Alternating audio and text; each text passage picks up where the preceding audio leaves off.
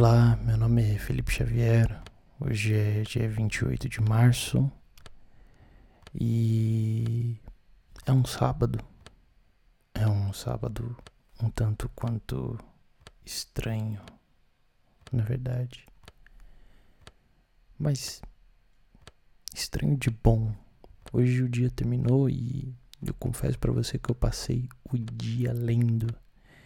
E nossa, há quanto tempo não me vinha vinha uma paz assim, sabe? Alguma coisa que dizia para você: "Não, hoje é o seu dia, você vai ler o que você quiser, o que você gosta". É, tira o dia para você, Felipe. Tira o dia para você, cara. Faça faça a tua o teu sábado valer a pena como há muito tempo. E de fato foi o que aconteceu.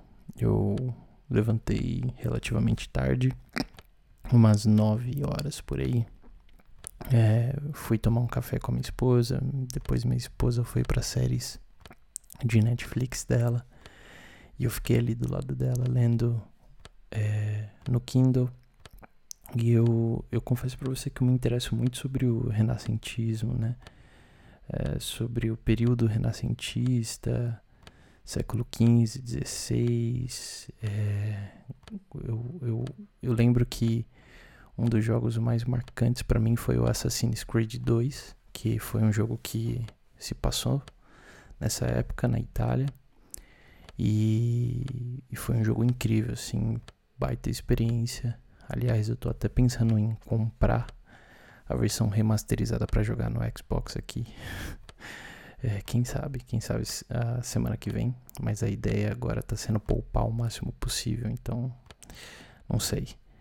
É, e, e eu tenho a biografia aqui, é a biografia escrita pelo Isaac.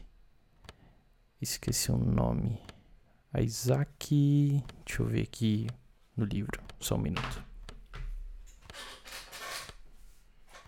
É o Walter Isaacson, né? Tem, ele tem uma, ele foi o mesmo cara que escreveu a biografia do é, Steve Jobs, do Einstein, etc. Aliás, tenho todos eles aqui. Então, tipo, essa época me interessa bastante.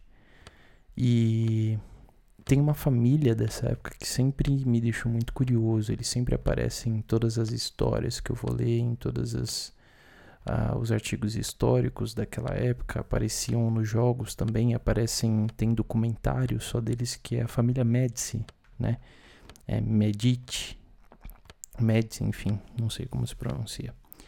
E eu comecei a ler o, a biografia da Catarina de Medici, que na época foi considerada uma mulher muito bruta, muito muito, como que eu posso dizer assim, meio cavala, sabe? Assim, tocou o terror na época. E muitos historiadores é, falam dela como essa bruaca, né? Essa, essa mulher, essa mulher é, maldosa, talvez, porque ela cometeu muitos atos assim complicados, de fato. Mas tem um lado dela que poucas pessoas retratam e que o autor dessa biografia retratou, que é o lado o lado o lado raçudo dela, sabe? Uma mulher viúva, sofreu pra caramba, porém não deixou. Cara, teve 10 filhos, velho, 10 filhos assim. E e não deixou a peteca cair, então é uma história bem interessante assim. Eu tô Aqui no Kindle eu tô em 20% do livro, é um livro de 600 páginas, então tem chão ainda. Mas é bem, é bem interessante entender o que acontecia naquela época, como a mulher era vista, né? Engraçado que o poder que ela ganhou, né? É... Hoje em dia a gente nem veria isso, né? E eu, eu, eu, eu lendo o livro assim, eu falei, caramba, se naquela época já era difícil, agora então né, a mulher é, é ainda mais é ainda mais negligenciada agora se naquela época é, é, ela conseguia ter esse espaço, hoje ia ser quase que impossível a Catarina ter o espaço que ela teve antigamente. Mas é, isso ficou me fez refletir assim, porque a, infelizmente falar disso como homem, né, da, dessa questão do machismo e etc, é muito delicado, eu não consigo falar, mas assim, lendo é, a história dela, eu fico pensando, caramba, meu. Século XV, XVI.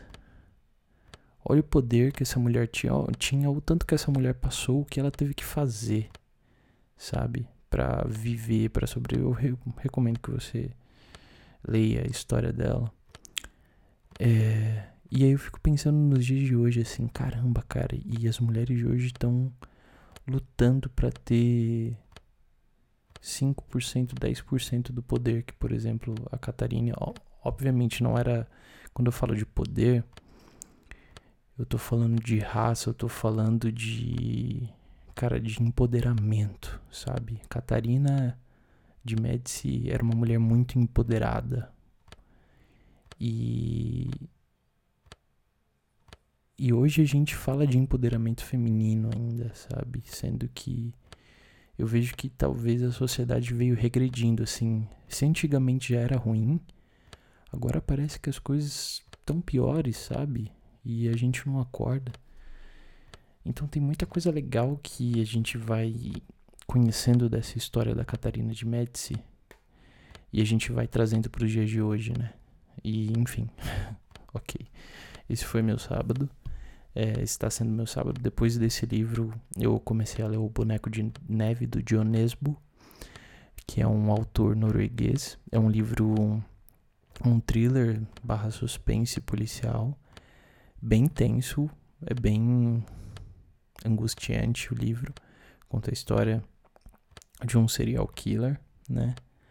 Enfim, talvez a história não seja tão apropriada para o momento que a gente está vivendo, assim, sendo que a gente quer um pouco de paz, quer ler histórias ali que tragam é, algum ânimo pra gente, mas enfim.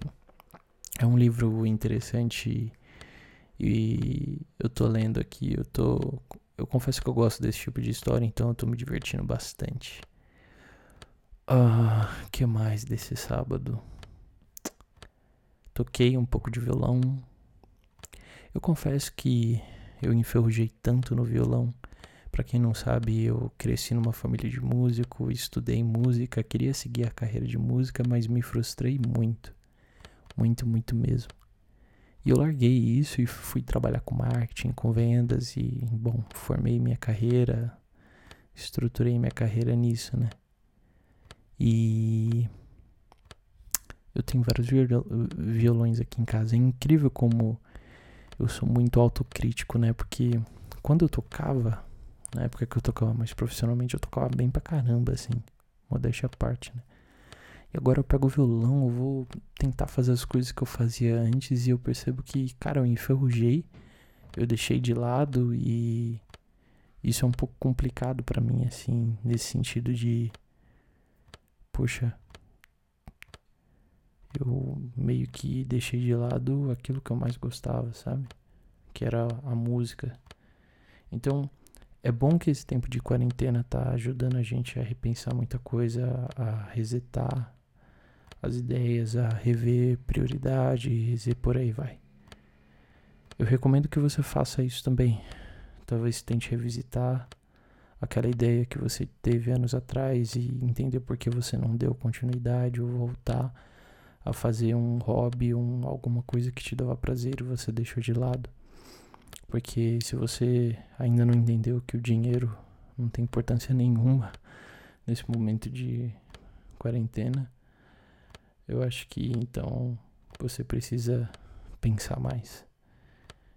Porque de fato, às vezes o dinheiro deixa, faz a gente deixar de lado aquilo que a gente mais gosta de fazer.